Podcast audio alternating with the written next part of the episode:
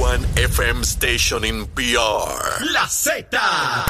El aplauso, señoras y señores. Salsero. Esta es la verdadera y pura emisora de la salsa de Puerto Rico. ¡De Puerto Rico! La Z. WZNTFM 93.7 San Juan, WZMTFM 93.3 Ponce y WIOB 97.5 Mayagüez. La que representa la salsa en la isla del encanto. De aquí para el mundo. A través de la aplicación La Música Z93. Tu, tu emisora nacional de la salsa. Ya comenzó el programa con más crecimiento en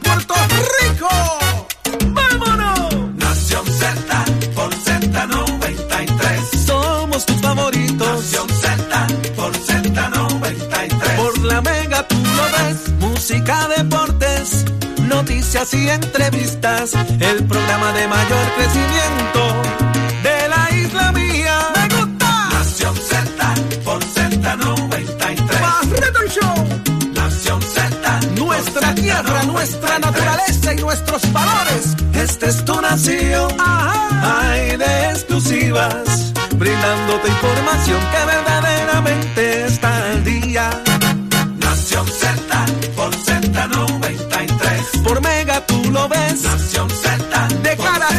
siendo parte de la historia. Nación Z. Arranca Nación Z por Z93, un día espectacular a través del 93.7 en San Juan, 93.3 en Ponce y 97.5 en Mayagüez, todo Puerto Rico, en sintonía y conectados al mejor análisis del país. A través de Nación Z junto a Jorge Suárez, Eddie López, buenos días. Buenos días, Saudi. Buenos días, Eddie. Buenos días, Puerto Rico. Gracias por estar conectados con nosotros como todas las mañanas aquí en Nación Z, donde estamos listos para darle a usted el análisis que a usted le gusta, el que usted merece, de lo que ocurre en y fuera de Puerto Rico, porque todo comienza aquí en Nación Z. Privilegiados de que estén conectados con nosotros y recuerden la aplicación La Música para nuestro contenido diario en lo que es el podcast de Nación Z. Muy buenos días, Eddie. Buenos días, Jorge. Buenos días, Saudi. Buen día. Honrados de que estén con nosotros en esta nueva mañana que comienza llena de información, de noticias, pero sobre todo del análisis que a ustedes les gusta a través de todas nuestras plataformas interactivas para aquellos que están fuera de Puerto Rico también, mantenerse conectados a través del app La Música, el Facebook Live y también el segmento o los segmentos en los, posca- en los podcasts. Hoy es miércoles 17 de agosto del 2022, compañeros, del 2022. 17 de agosto y el mes va como que a las millas. Como que Sí, bien va- va rápido, ¿verdad? rápido, va rápido. súper rápido. Saludos a Marisol. Aguilú y el 2016 también. Señores, ¿quiénes nos acompañan en la mañana de hoy para que este programa termine siendo el top del día en Pues análisis? mira, eh, problemas que tienen que ver con los apagones en los hospitales, la empresa esta que viene a traer compañía de gas que está vinculada a Luis Fortuño, de eso viene hablando Luis Raúl Torres, el representante independiente allá en la Cámara, que ustedes saben que ha estado dándole duro este tema de la energía, viene hablando de ese tema aquí en Nación Z. Luis Raúl Torres sin filtro. Sin filtro. Sin filtro, porque él no tiene filtro, no le Por importa, dice lo que tenga que decir y es uno de mis favoritos por eso. Pero también en el análisis del día. Hoy va a ser nuestro acompaña. panel explosivo de los miércoles. Va a estar el representante Jorge Navarro Suárez y la ex representante Sonia Pacheco Irigoyen. Vamos a hablar del censo, a ver cómo esto va a afectar los distritos, eh, eh, cómo se han diseña- diseñado y también la parte política que esto encumbra por haber eh, rehecho, ¿verdad? Redirigido los esfuerzos y cómo cambian estos distritos y qué pudiera implicar en la parte política para muchos de los representantes en la Cámara de Representantes particularmente. Interesante el tema de los puertos y estará con nosotros hablando del director ejecutivo de la Autoridad de Puertos, precisamente Joel Pizá. Así que usted pendiente a qué es lo que está ocurriendo allí. Se entera acá en Nación Z y nuestro licenciado Leo Aldrich en el análisis más completo, el que a usted le gusta, que usted espera de Nación Z. Y ya está lista Carla Cristina. Buenos días, Carla. Carla. Buenos días, Saudi. Buenos días, Jorge. Buenos días, Eddie. A todas las personas que nos ven y nos sintonizan en los titulares tras cinco años de negociaciones con la Autoridad para las Alianzas Público-Privadas. El gobernador Pedro Pierluisi anunció ayer un acuerdo que se extenderá por tres décadas con la empresa San Juan Cruz Port, subsidiaria de la multinacional Global Ports Holding. Para realizar las reparaciones que requieren los muelles de cruceros y modernizar la operación portuaria en Viejo San Juan. El mandatario aseguró que los 78 empleados públicos que se verán afectados por este contrato no perderán sus empleos. Por otro lado, el secretario del Departamento de Justicia, Domingo Emanueli, refirió ayer a la oficina del panel sobre el fiscal especial independiente al expresidente de la legislatura municipal de Caguas, José Torres Torres, por supuesto uso indebido de propiedad y servicios públicos para beneficio personal. Por su parte, el alcalde de la ciudad, William Miranda Torres, solicitó la renuncia del legislador. Emanueli además informó ayer que la agencia que dirige incorporó una nueva herramienta en los protocolos de las investigaciones que realizan las unidades especializadas de violencia doméstica, delitos sexuales y maltrato de menores a los fines de identificar perfiles de asesinos en potencia y reforzar el procesamiento criminal de los casos donde la víctima alegue que la han estrangulado. Y en temas internacionales, el presidente de Estados Unidos, Joe Biden, firmó ayer el histórico proyecto conocido como la Ley de Reducción de Inflación, una iniciativa clave que contempla más fondos para combatir el cambio climático, aumenta los impuestos a las empresas y amplía las coberturas médicas. Para Nación Z les informó Carla Cristina. Les espero mi próxima intervención aquí en Z93. Y vamos de inmediato al análisis de las portadas del día de hoy. Señores, complicado el asunto del censo. ¿Usted recuerda aquel sobrecito que le llegó a su casa, que le llegó al buzón, que usted debió hacer unas marquitas y llenar preguntas básicas, muy simples, y que incluso usted tenía ni que, mire, echarlo al buzón porque no tenía ni que ponerle sello, porque era tan sencillito que era así de fácil. Señores, hoy vemos consecuencias eh, de esa medición que en un momento dado eh, eh, realizamos, unos, otros no. Y hoy vemos el análisis, Jorge, ¿cuáles son las consecuencias de Dentro de los ajustes que hace el censo Saudi refleja eh, que se estima que en Puerto Rico había una población de 3.285.000 y se reduce a 3.111.000. En esos aproximados estamos hablando que en dos décadas, del do- de la década completa entre el 2010 y el 2020, Puerto Rico debe haber perdido, según se estima, 700.000 personas. Ay, Dios mío. Si uno proyecta este comportamiento, tendríamos quizás en Puerto Rico 2.7 millones de personas en el 2030. Saldríamos incluso hasta el nivel de los 3 millones. Y eso es preocupante porque esto tiene unas consecuencias. Tiene consecuencias económicas, tiene consecuencias en las ayudas federales, tiene consecuencias en la composición política de los distritos representativos en el país, porque el censo se utiliza para poder ad- adjudicar, ajustar, establecer múltiples parámetros en Puerto Rico, entre ellos el tema de la redistribución electoral. Si usted recuerda, en este programa, nuestros seguidores y que están ahí pegaditos todo el tiempo, recuerdan el tema cuando trajimos aquí el tema de la redistribución electoral que tenía que ver con el comportamiento del censo. El que usted no haya llenado ese papelito, el que usted haya pasado por alto eso y no le prestara atención, aquí le dimos bastante esa machaca, significa que perdemos ayudas, significa que perdemos posicionamiento. Puerto Rico pudiese convertirse, eh, de hecho, eh, uno de los análisis que se hizo era que somos el país eh, de mayor, de menor densidad poblacional, o sea, de, de mayor gente moviéndose fuera de Puerto Rico. Y hubo una tormenta perfecta también para eso. Eh, Saudi, Eddie, amigos televidentes de Radio Escucha.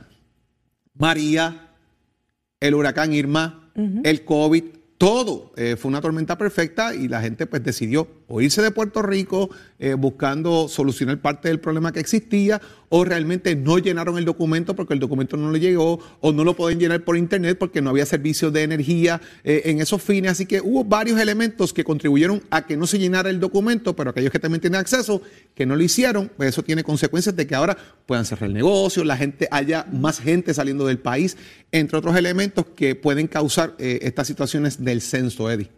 Mira, en efecto, Jorge, esto se trata de un requerimiento constitucional en ambas constituciones, tanto la de los Estados Unidos, eh, que obviamente pues trata el asunto de contar las personas, eh, en un momento fue algo controversial porque se trataba de las personas que pudieran votar y estaba el asunto racial y todo lo demás, pero sin entrar en esta cosa histórica, también eh, la constitución de Puerto Rico lo contiene eh, a partir de una fecha particular que me parece que es el 1960 como tal, y las implicaciones políticas que esto pudiera tener, y no de política partidista, sino de la redistribución, como muy bien dice Jorge, de cómo se trazan esa cantidad de eh, distritos representativos, cómo se van a dividir esos 40 distritos representativos que existen en todo lo que es la distribución de los miembros de la Cámara de Representantes, particularmente en el caso de los ocho distritos, pudiera afectarse también su, eh, su distribución y su constitución, eh, que como ustedes saben, por ejemplo, en el caso de- del municipio de San Juan, o del distrito de San Juan, debo decir, se compone de San Juan, Aguas Buenas y parte de Guaynabo. Entonces, a esos efectos, pues se ha, se ha tenido que trazar para que cada uno de ellos tenga una cantidad igual o, o lo más parecido que se pueda de distribución. Ahorita es que vamos a tocar esto con el panel político porque esto eh, hay mucho mucha queja entre representantes actuales de la Cámara de Representantes que están no, no están contentos de cómo quedó esta redistribución y qué pudiera implicar esto para propósito de si tendrían que volver al drawing board la comisión que estaba trabajando con esto compuesta por eh, Edwin Mundo, por eh, Ferdinand Mercado y la juez presidenta Maite Oronoz luego de un extenso trabajo que conllevó meses de ardua labor para poder llegar a estos entendidos de esas composiciones y esos, esos trazos que se hicieron en el mapa de Puerto Rico. Pero la implicación muy, muy, muy seria es el asunto de contributivo y de, eh, de ayudas federales para lo cual esto pudiera implicar y el, el asunto de que sigamos perdiendo población ya por tres censos consecutivos, eh, se supone que se haga cada 10 años, como mucha gente sabe, eh, es peligroso eh, por razón de que al igual que, por ejemplo, que hemos, estamos, hemos estado discutiendo esta semana, el asunto del Departamento de Educación, que muchas de las ayudas son por fórmula, por cantidad de estudiantes, eh, muchas de las ayudas también son por cantidad de habitantes y entonces nos sigue sumiendo también otros índices, por ejemplo, de indigencia y demás para propósitos de lo que es el Producto Interno Bruto versus lo que el país eh, produce y lo que la gente gana. Y entonces los índices siguen bajando. Ah, que pudiéramos tener mm, eh, acceso a más ayuda, más gente pudiera estar en los niveles, pudiera ser. Eso nos trae otros problemas sociales también. Pero esto es muy importante, es una calibración. Lo que se hace es un estimado. Y estas calibraciones se hacen después de recoger toda la data de acuerdo a los problemas que surjan. Gente que las contaron dos veces, eh, sitios de vivienda que quizás había cinco familias y contaron tres. Todas estas calibraciones es requisito que se hagan después de que se colecta la data. Así que esto no es algo novel, o sea, siempre se hace, y, pero nos trae un problema muy, muy, muy complicado para nosotros aquí en la isla, además de que pasa en otras jurisdicciones también. Ese problema no es exclusivo de aquí de Puerto Rico, por si acaso. Wow, es que. Lo del drawing que- board va a ser interesante. Yo, yo no creo que regresen ahí, porque después de ese análisis que se hace. Lo que pasa es que la queja va a venir porque tú ganaste con la composición del distrito como está, en el sentido de los legisladores, y no quiere que le toquen el distrito tal y como estaba porque ganó así. Yo pasé, eh, eh, cuando estuve en la legislatura, pasé por dos eventos de censo y tuve dos cambios en los distritos senatoriales. y, está- y seguimos ahí. Es cuestión de usted que tiene que hacer su trabajo. Yo sé por lo menos de dos legisladores con los cuales hablé ayer que van a pedir eh, No, que se una, sienten una de cosa nuevo es que lo a- pidan, otra cosa es que lo hagan. y no va a pasar. Es- ya ese trabajo se hizo y usted puede tirar tiros a la luna y no va a descubrir que el de queso. No va a pasar. ¿Cuál es el porciento de nuevo, Jorge? Que eh, yo creo que es importante destacarlo. ¿El porciento de me- el porciento de, de calibración de, en cuanto a, las- a las personas es un porciento que no llega a 10%. No, o sea, se supone, creo, es que es un, eh, creo que es un 5%. Por eso, Eh, en ese sentido, no es, no, es, no es gran cosa. O sea, aquí habían distritos que tenían 10 municipios, ahora tienen 8 senatoriales, y otros que tenían 10 y ahora tienen 14. Porque como baja la población, tú tienes que tener un por ciento eh, de representatividad. Y en ese sentido, esos cambios están ahí. Yo he visto, o sea, aquí hay gente que se mudó de Gente municipio para poder correr en sus distritos representativos porque son los cambios que se dan. Y el legislador, pues obviamente, oye, usted no corre para perder. Usted Corre para ganar y si usted ganó con la composición como está, usted quiere que no se la toquen para seguir ahí. Pero hay que hacer un trabajo y en ese sentido, Oye, pues, y no por simplificarlo. Jorge, pero la- lo que ellos tienen entre sus manos, esta, esta comisión, eh, ¿verdad?, compuesta de los miembros que ya dije, eh, la realidad es que ellos cogen la urbanización tal viven tantas personas, o nos dice el censo que viven tantas personas. En la barriada tal, tantas personas. Y así van para que haya algo homogéneo lo más posible para cada uno de esos ocho distritos y de los 40 de- eh, distritos y en, en el caso de los representativos, ¿verdad? Los 40 que existen. Eh, eso pues no toca a la gente por acumulación ni nada. Eh, pero eh, ¿cómo tú vas a lograr eso? O sea, porque tendrías que mínimamente ver dónde está esa baja pro- eh, poblacional, porque si es una calibración, tú pudieras decir, pues mira, eh, eh, los 40 distritos o los 8 distritos senatoriales eh, se calibran con la misma población, así que o sea, no- tendrías que establecer... El, cambio mayor fue el tema de, por ejemplo, de cómo tú envías a Ciales al distrito Ponce. Cuando Claro. Ciales está más cerca de Arecibo. Y ese tipo de controversia de cercanía o no cercanía sobre uno u otro, en los distritos senatoriales no hubo grandes cambios. Más, creo que en el de Ponce sufrió algunos cambios, eh, Mayagüez también. Los demás más o menos se quedó igual. Los representativos sí tienen ese tipo de cambio, que es donde está el detonante en gran medida. Lo que, lo que te quiero decir es que si fue homogéneo igual y se calibra, o sea, pues se entiende que en los ocho distritos senatoriales se fue la misma cantidad de Se gente. supone. Ahora, si tú pudieras probar de que, por ejemplo, en el distrito de Ponce se fue más gente que en el distrito de San Juan y de Mayagüez Aguadilla, pues ahí entonces tendrías que hacer una... Que en gran medida por eso quizás, y, y estamos partiendo de la premisa que establece Eddie, eh, de que yo saque gente de Ciales y lo meten y lo lleve a Ponce, porque en Arecibo, hay, en el distrito de Arecibo hay más gente que en el distrito de Ponce. Así y tengo es. que calibrar bajando municipios, ¿verdad? Por decirles algo, vamos a establecer que en cada distrito senatorial tienen que haber 100 mil votos, por decirlo de esa manera. Pues usted tiene que tener 100 mil votos en el distrito de San Juan, en el de Arecibo, en el de Bayamón, en el de Macao, etcétera. Esa es la calibración. No de tiene que 100.000 ser exacto, A 103 pero- mil, pero eh, no tiene que ser exacto, pero que ronde en un porcentaje que no sobrepase X cantidad. Y eso es lo que te utiliza para mantener un balance general. Ah, que unos hay más fuerza azul, en otros hay más fuerza roja, en otros hay más fuerza verde. Eso es la forma en que la gente vota al final del día. Es la calibración de que haya un proceso equitativo. ¿Cuál es el problema al fin y al cabo? Que si usted llena el censo, eso tiene repercusiones. Yo estoy seguro que vamos a escuchar... Definitivamente, porque nos estamos enfocando en el asunto electoral. Hablemos de las ayudas que se pierden con esta situación, de esta reducción poblacional.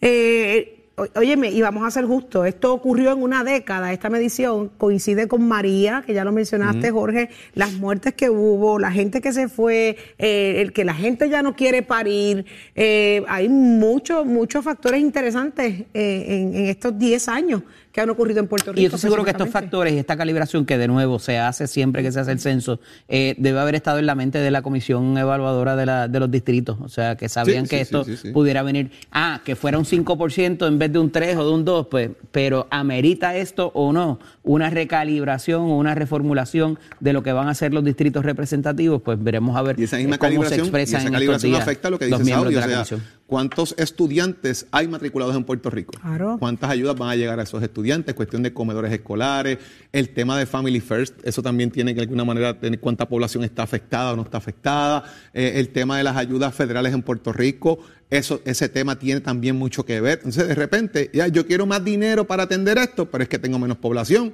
como yo sopeso el dólar que pongo por densidad poblacional. Y eso tiene mucho que ver también. Entonces, si se nos fueron por otro lado, pero tampoco donde están, llenan el censo, pues también representa un problema para el lugar donde usted se, se fue a vivir, porque Y- entonces está, ¿cómo se llama? Desequilibrando el, el balance eh, del saldo de ese dinero que puede llegar. Deben haber unos márgenes, obviamente, tiene que haber un margen de error a la hora de, de- de llenar, ¿verdad? De, de- la falta de, de entrega de ese documento, pero hay una tristeza detrás de todo esto que cuando se levantan unas campañas dándole la importancia a este documento, mucha gente hace caso omiso. No, no es suficiente explicarle la importancia de llenar el documento. Hay gente que no le importa, punto. Dejaron que se pudriera allí en el, en el buzón eh, con agua, agua, sol y sereno y nunca se llenó. Y ahora vamos a ver, eh, estamos viendo la... Mira, la- me la aclaran que se usó el 4% arriba y abajo, o sea, 4% hacia arriba, está. 4% hacia abajo, y que al fin y al cabo esto representa el 5%, pu- yo dije 5%, es el 5.7% de la clarificación general, así que eso no va a afectar el trabajo de la Junta, así que I think nobody's going back to the drawing board. ¿Y en español? Nadie va a regresar a la mesa de diseño a establecer cómo quedaron los distintos representativos, tal y como les dije hace un minuto. Ok, thank you. So much. Thank you. Be glad to help you out. Ok, en español. Un Y placer. siempre un placer ayudarte. Muy bien. Óigame, Pero se vamos- perdiste el acento británico de momento. Ah, sí, eso We se can acabó help out with that. Eso se acabó.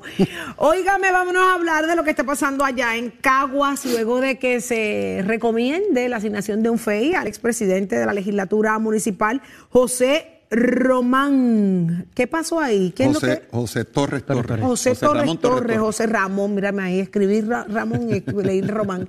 José Ramón Torres Torres. La cosa se complica ahora con la asignación de un FEI, el mismo alcalde eh, eh, está solicitando que se haga esta investigación como tiene Solicitó. que ser. Solicitó. Sí, hace exacto. algún tiempo atrás, eh, si ustedes recuerdan una discusión que habíamos tenido acá también en Nación Z, el alcalde de Caguas, cuando sale a relucir una investigación que se estaba dando interna en el municipio, el propio alcalde había solicitado una investigación interna de lo que ocurría en la legislatura municipal y de paso solicitó la intervención del FEI. Recuerden a ustedes que hubo un allanamiento, una investigación del FEI eh, que visitó el Departamento de Justicia, la legislatura municipal del municipio de Caguas y eso tomó un revuelo de que estaban investigando eh, al alcalde. No, es que el alcalde había solicitado inicialmente esta investigación contra el legislador municipal, en aquel momento presidente de la legislatura municipal eh, de Caguas, José Ramón Torres Torres eh, por, en este caso, los alegatos que se dicen, ¿verdad? Es que le encomendaba a empleados del municipio eh, transportarlo en vehículos oficiales a diferentes foros en los cuales ofrecía consulta en su capacidad personal,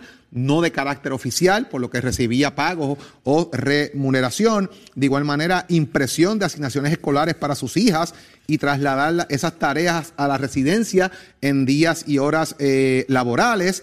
Además de que aparenta hacer los señalamientos que durante la pandemia supuestamente solicitó los beneficios del programa de asistencia a desempleo, el PUA, y ofreció formación, información falsa para erradicar dicha documentación, además de solicitar el chofer eh, de eh, la legislatura municipal que en vehículos oficiales lo trasladara al aeropuerto para viajes no relacionados a sus funciones eh, oficiales, entre otros, entre otros eh, temas. Así que aquí lo que se está es una acusación de que bajo el Código Penal pudo haber cometido delitos de fraude, archivo de datos o documentos falsos, aprovechamiento ilícito de trabajos o servicio público y malversación de fondos. El alcalde había solicitado la renuncia del legislador, ya no es presidente de la legislatura, sigue siendo legislador municipal y le exhortó a la legislatura a que actuaran conforme a esto. Todavía a la hora que estamos hablando no sabemos si ha renunciado.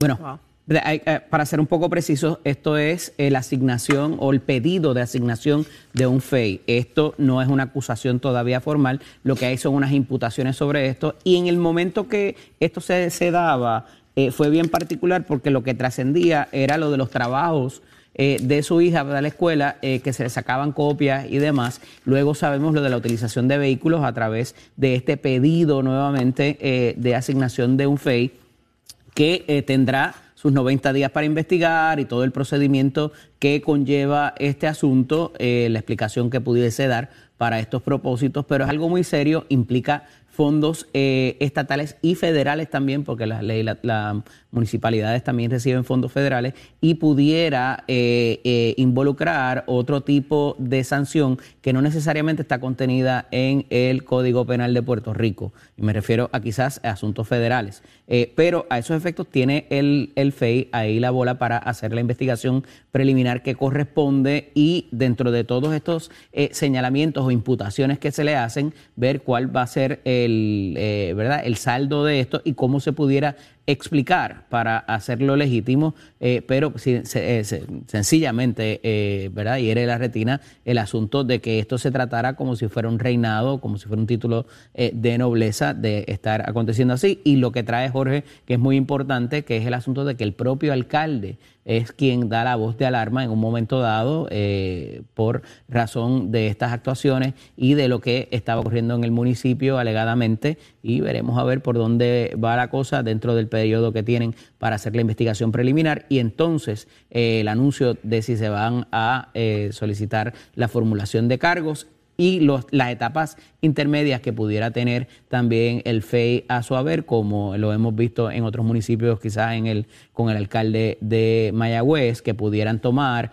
en términos de proteger eh, al municipio de cualquier actuación, toda vez de que, no, como muy bien trae Jorge también, no ha renunciado este funcionario. Así que eh, interesante lo que va a pasar y cómo vaya a hacer las explicaciones de todas estas imputaciones que se hacen contra el señor Torres Torres. A todo esto, el alcalde de Caguas, y cito, dice, el pueblo no aguanta más abusos a su confianza, lo dice el propio alcalde. Así que vamos a ver cómo eh, se desarrolla toda esta investigación. Y aquí en Nación Z usted se entera de eso y más. Pero, ¿qué pasó anoche? Dos a dos. Así está la cosa. Buenos días, Tato Hernández. Somos Deporte.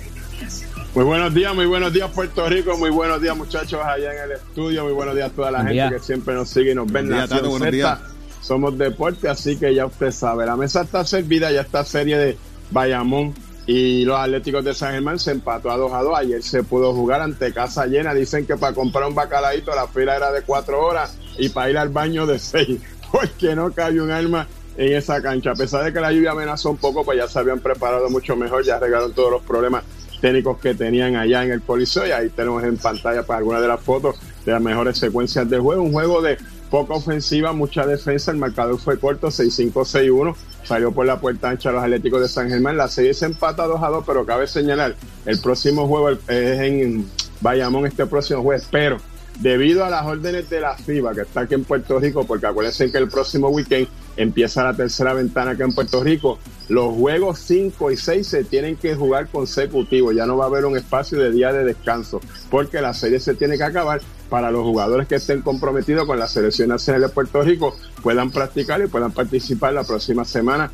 en el torneo que se va a estar celebrando aquí porque Puerto Rico tiene su primer juego contra Uruguay. Así que hay que meterle duro, la cosa se pone buena, vamos a ver quién es el ganador, muchos van a San Germán, nosotros pues vamos a los vaqueros, vamos a ver qué es lo que pasa, lo más importante es que ha sido una buena serie, muy concurrida y los fanáticos se lo están gozando y el pueblo de Puerto Rico también. Y usted se entera aquí en Nación Z, donde nace la noticia deportiva. Soy Achero, give it on my friend.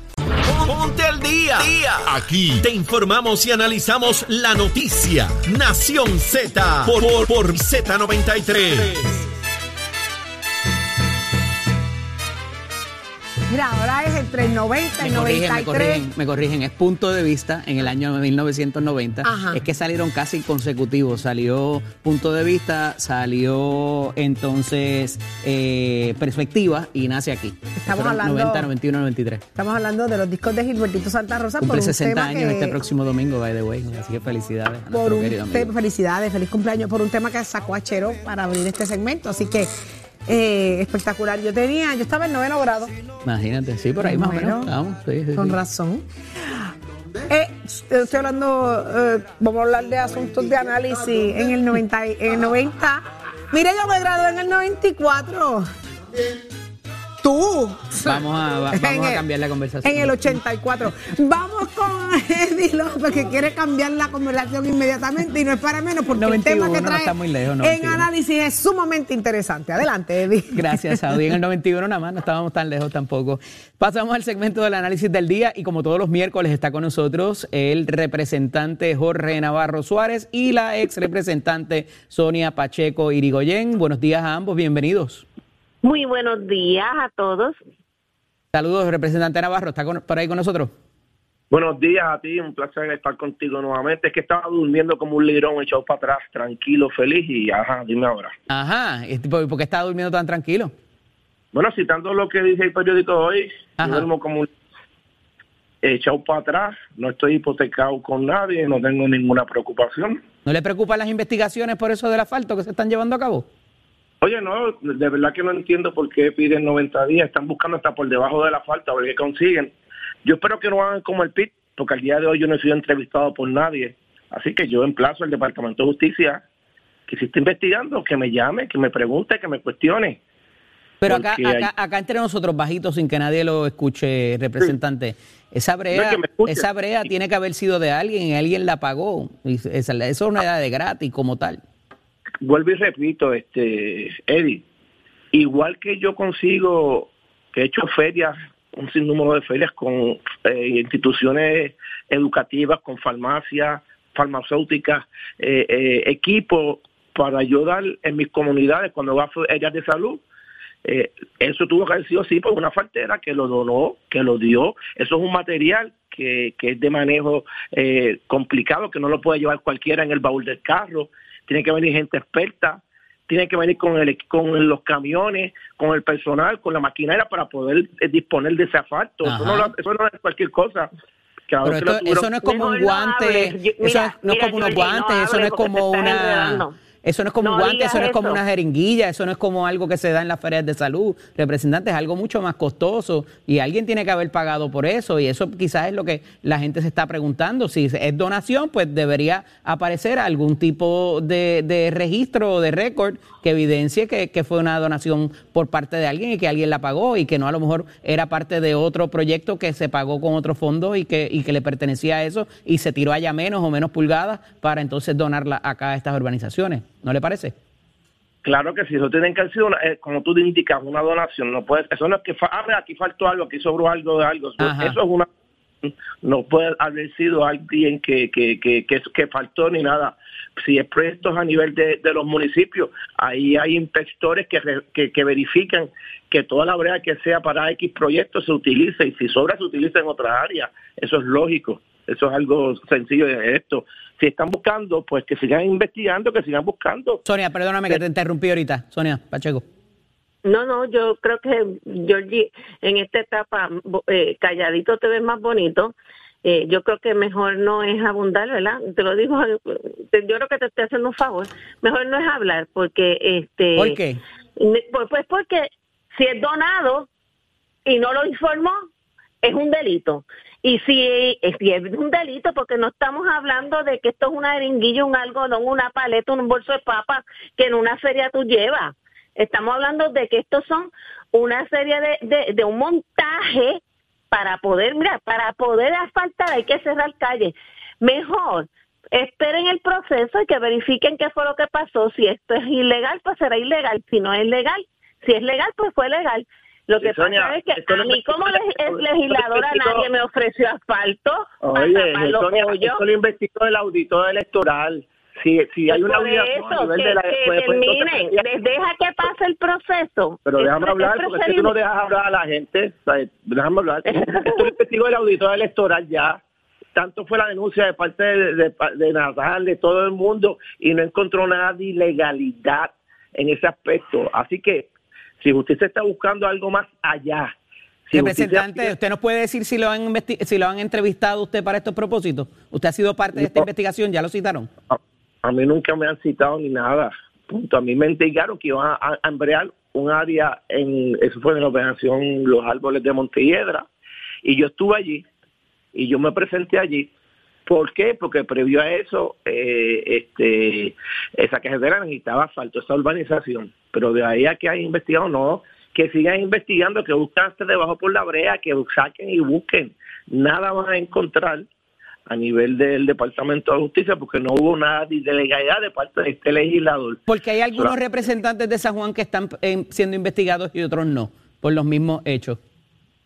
Bueno, porque entiendo que las eh, áreas que se eh, asfaltaron fueron a las de los precintos. Entiendo que el precinto de, de Juan Oscar, de hecho, Luis Raúl también participó en, en, en una área que sembró y estuvo presente cuando sembró también. En el caso mío fue los árboles de Montelledra. Y, y estuvimos presentes cuando se estaban verando. De hecho, yo, te- yo tenía hasta un video que salió en las redes y lo utilizaron por ahí los detractores nuestros. Este, estaba y, y, y tú veías el equipo con la compañía, estaba el nombre de esa compañía.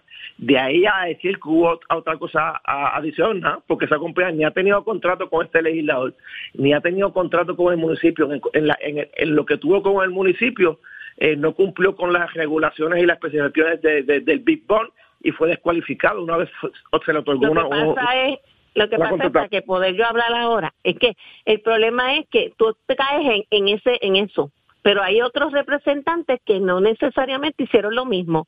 Y eso es lo que tienen que probar, porque Río suena mucho en el precinto 3.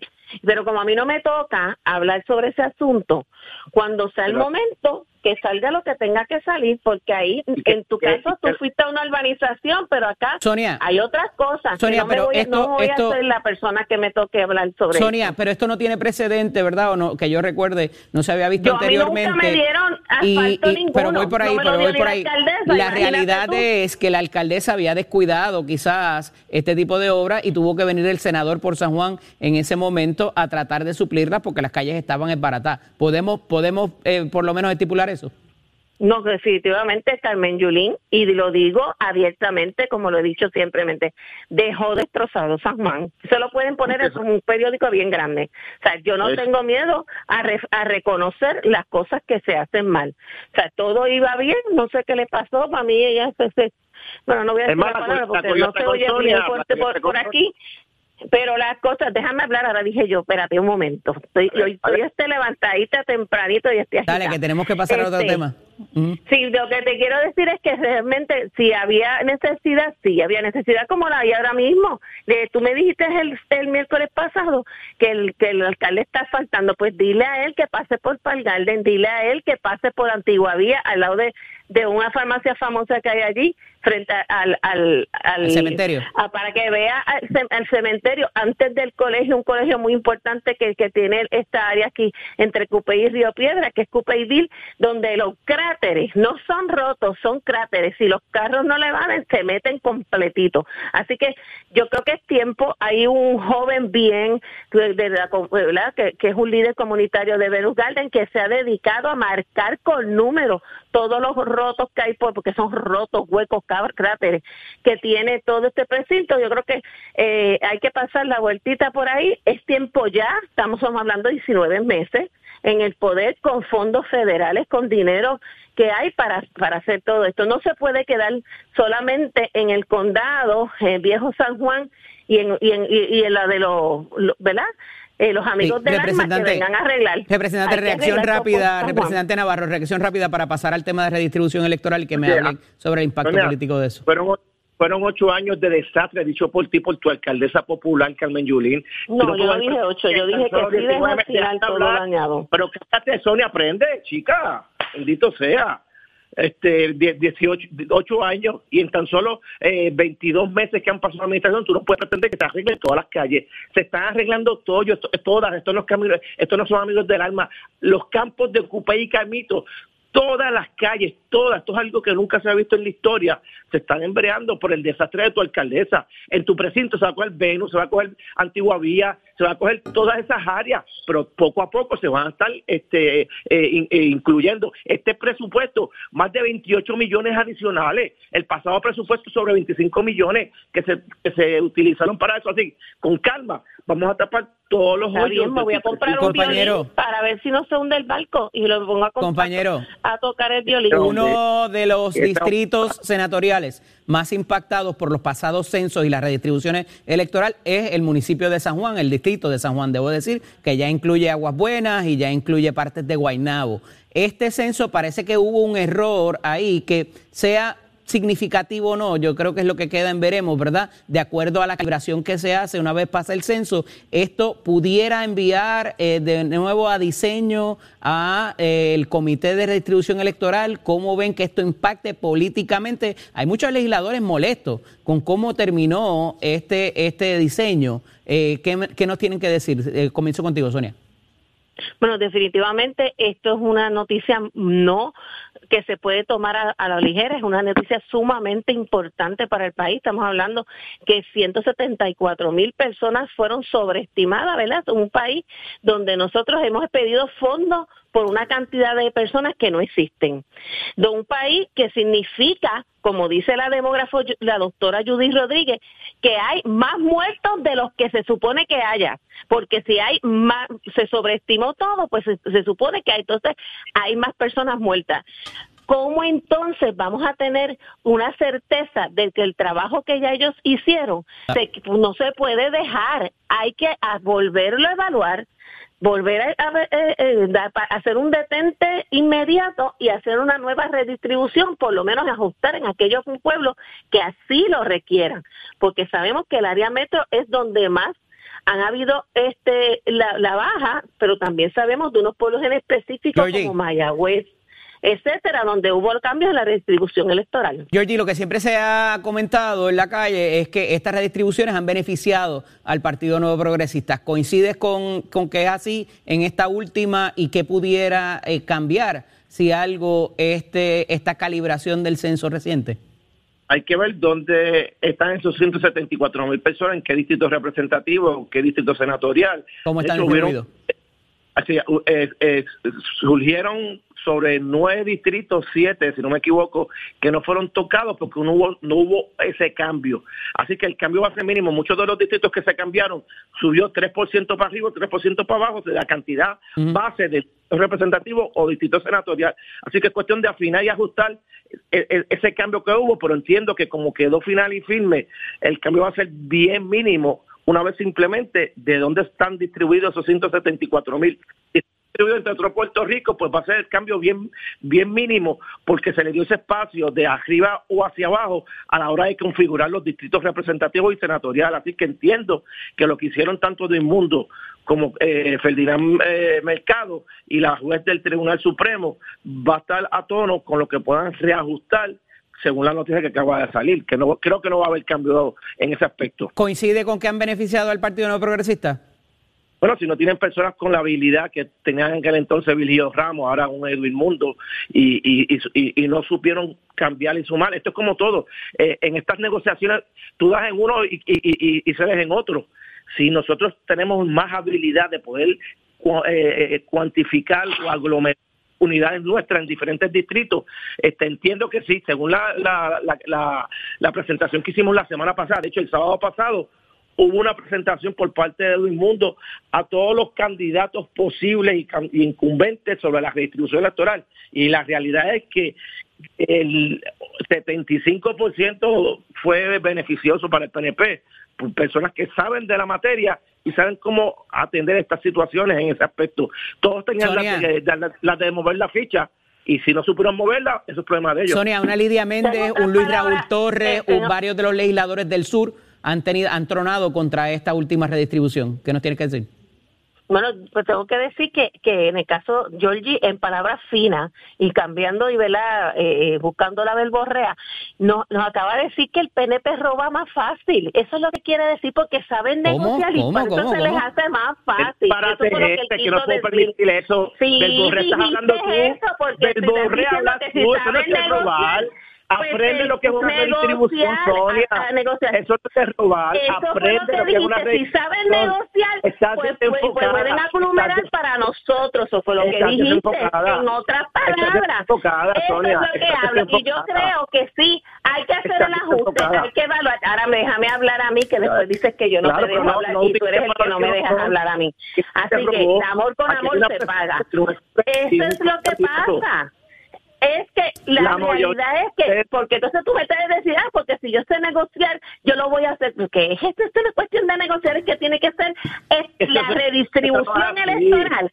Comenzó desde los griegos y la- es una, forma de que la gente pueda votar por donde vive, no porque negocio, porque yo sé el mejor que voy a hacer un- una estrategia. O sea, Es que eso no por es, favor. Eso no es sumar y restar, eso es cuantitativo y equitativo. Si hay más gente en un lado y menos acá, tú tienes que coger de otros lados. Así que aprende lo que es una redistribución. Yo y no, no, digas de ningún otro lado. disparate, Yo lo que no te estoy disparate. diciendo a ti es lo siguiente. No, sí, no, disparate estás diciendo tú, como Ay, compañeros, me tengo que ir. En una de las mañanas que me dijiste que voy a- estaba diciendo disparate y yo soy, era la que Gracias, estaba correcta. gracias ambos. Buen día. Georgie. Buenos Vete a días. correr para que se te quite ese mal humor que tienes hoy. Gracias ambos. Lo cosas que no son, no digas disparate, por favor. Besito. Hablamos la próxima semana. Gracias. Adiós. Mira tu cara, Eddie. Eddie de figura. Sonia Pacheco y Georgie Navarro. Nación Letal. En Nación Z. En Nación Z.